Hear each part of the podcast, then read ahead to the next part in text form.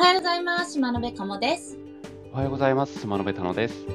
このラジオはスマノベの2人組がテック系の気になるニュースをピックアップしてお届けする番組です。平日の朝9時45分くらいからツイッターのスペースを使って配信しています。はい。ということで始まりました。島野辺ラジオ4月7日の金曜日。はいイエーイ今週もお疲れ様でございました。お疲れ様でしたですけど、残ってますけどですか？ペン落としちゃった。はい。ということで、失礼しました。じゃあ、始めていきたいと思います。はい。今日天気どんな感じ？なんか、曇ってはいるんですけど、部屋の中の湿気がすごい高い気がします。なんか、じめっ、あ湿度70%もある。やばい。やばいですね。やばいね。ちょっと、泳いでるような感じ。まあちょっと泳ぐには30%ほど足りないですが。足りないですか？湿度 がよく意味がわかんないんだけど、100%になったら水になるってことじゃないんでしょ？ではないですね。あの空気中に水分を含めることができるその許容量を満たしたら100%になるってことですね。100%の状態ってどれぐらいなんだろう？ちょっと油断するとペチョッとする感じなのかな？うーん、あのそうですね。例えばですけど、まあ、分かりやすい例で言うとあれですよね、コップに水がつくっていうのが、まあ、あれ100%じゃなくてもできますけど、どうなんでしょうね、100%、100%超えたら、あの、湯気が見えるとか、そんな感じになっちゃうんじゃないですか？そうなのあの水分が溶けきってないというか。まああの、完全に100%の状態を保有するというより100%になって蒸発して100%になってみたいな感じなのかな体験してみたいな。雨の日とか普通に100%なんじゃないですか。あの、まあ、あの雨降ってるから水としては分かりにくいですけど、湿気としてはあの空気中は100%になっちゃってるんじゃないですかね。なんていうのかな100%って存在するんだろうかなんかこう加湿器持って見てたいね。存在するかもしれないですけど、あの、なんていうんですか、湿度計は100%測れるかどうかはちょっとまた謎ですよね。ああ、確かに。何を持ってま100%になってるのか。うんうんえーそう、謎のあの降水確率と同じようにパーセンテージだけ雰囲気で理解してるけど、あんまりよくわかってない。うん。一応あの空気中に含まれるなん、なのであの温度によって、気温によってもその量は変わってくるっていう感じですよね。なるほどね。あったかい方が含みやすいと思うんで、そういうことか。多分。じゃあ70%はい。そうです？田野、田野さんのお家は今。なんか湿気すごいなと思ったら、体感通りの湿度でした。あの、あれですね。湿度計が合ってるなっていうのが体感できるという感じですね。そうですね。あ、ちゃんと動いてるなっていう。じゃあニュースいってみますか。はい。えっと、まあね、その仕組みを理解するという意味で、チャット GPT などのチャット AI がどんな風に文章を認識しているかがわかる、えーこれはトークン、トークナイザー、って言えばいいのかな？でという、なんだ、ソフトウェアかな？ご紹介。うんまあ、オープン AI が提供してるんで、あの一応オフィシャルなんで安心して使えるソフトウェアツールになるのかな？ウェブツールですかね。これってあれだよね、なんて言ったっけ、あの、言葉を認識するときに、そうですね。あの、認識する側の方だよね。なんプロンプトを認識する方の、どうはいいうふうに文節を切って、えーとうんうん内容を理解してるかっていう。そうですね。言葉を作る方じゃなくて、認識する側の方の仕組みの一部っていう感じですね。なんだっけ、これ。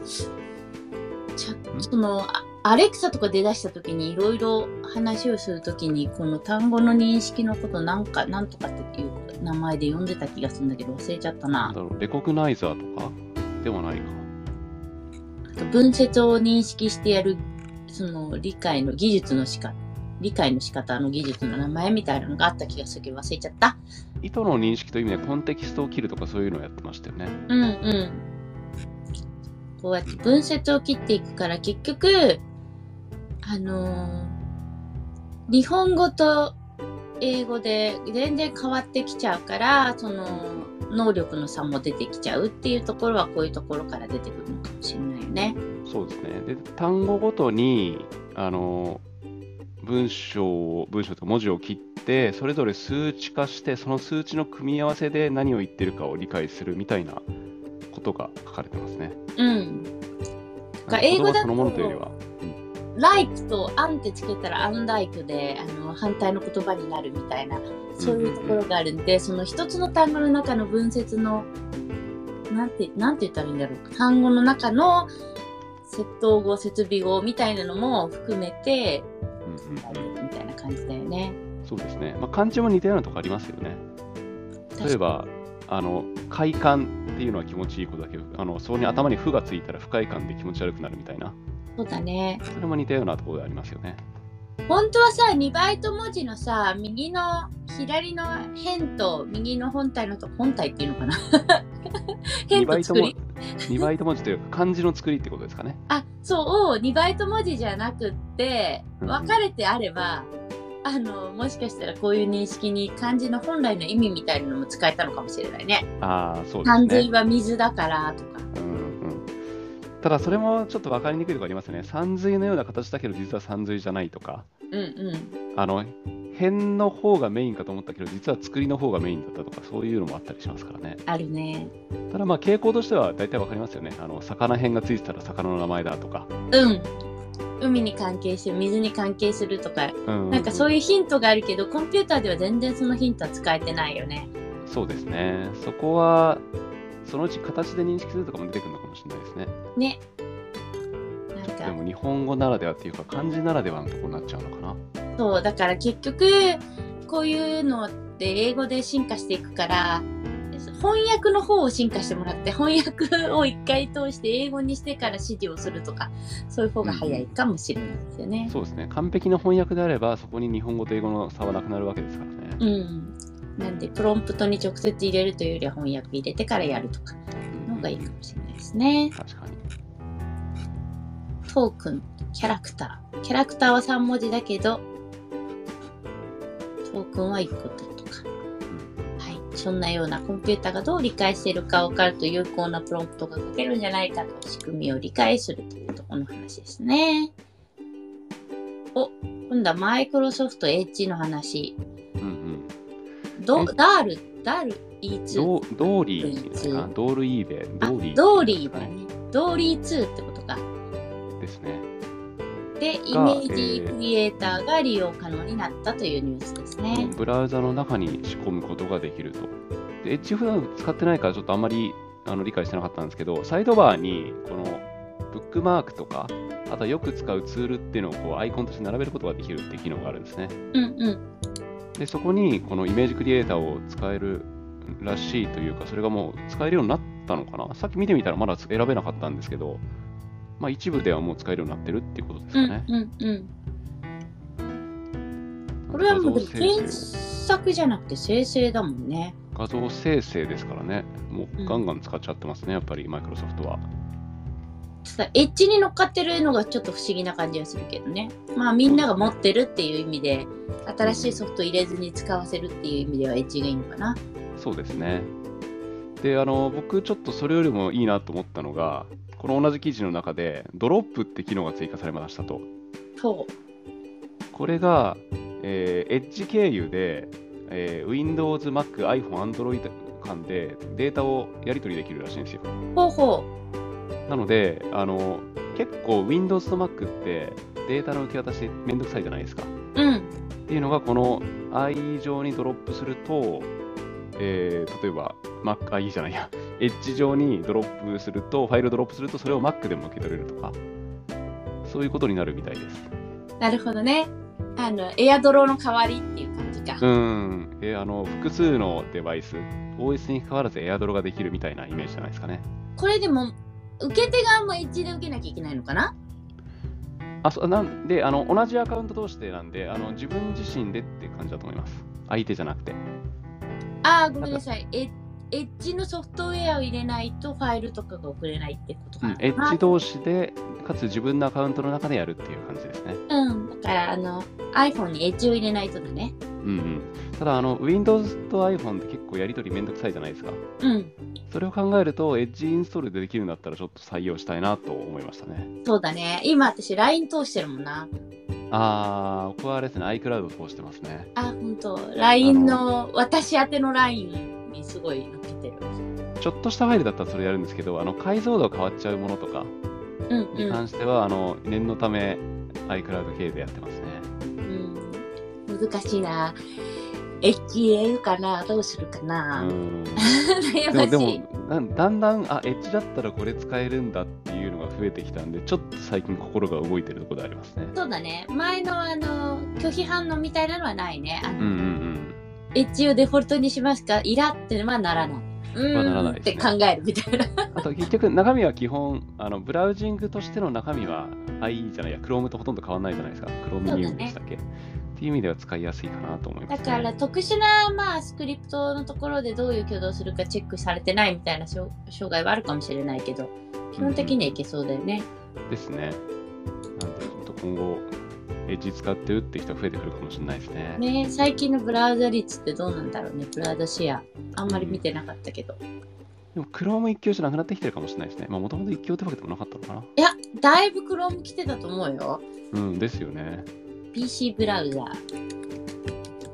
シェア見てみようかえーっと2000あ違う日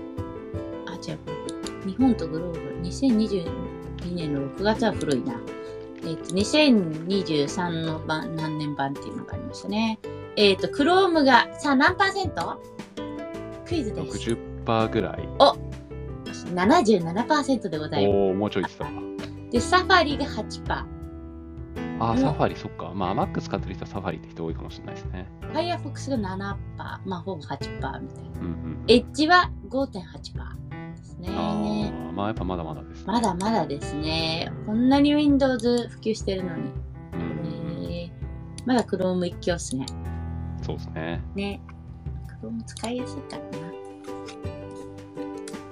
はい。どうなっていくのか、ブラウザ戦争。もう完全に勝負は決まったと思いきや、エッジ頑張るみたいなそうで。すね。まあ、AI 系でどこまで巻き返せるかっていうのが出てきそうですね。ちょっと IE 引きずりすぎたよね。ちょっと、いや、そうですね。IE 引きずりす早めぎたし、に切り替えとけばよかったのに。うん、IE が引きずりすぎだし、エッジが IE の延長ってイメージがどうしても拭えないですよね。拭えない。この辺がちょっと大変なところですよね、マイクロソフト。頑張っていただきたい。まあ逆に IE を知らない人が増えてきたら、このエッジでいいじゃんって人がどんどん増えるかもしれないですね。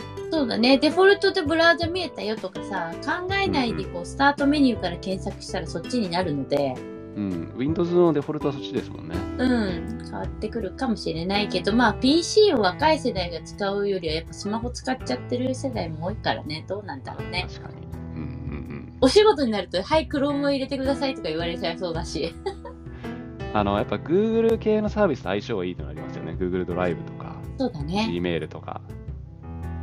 その辺もありますからね。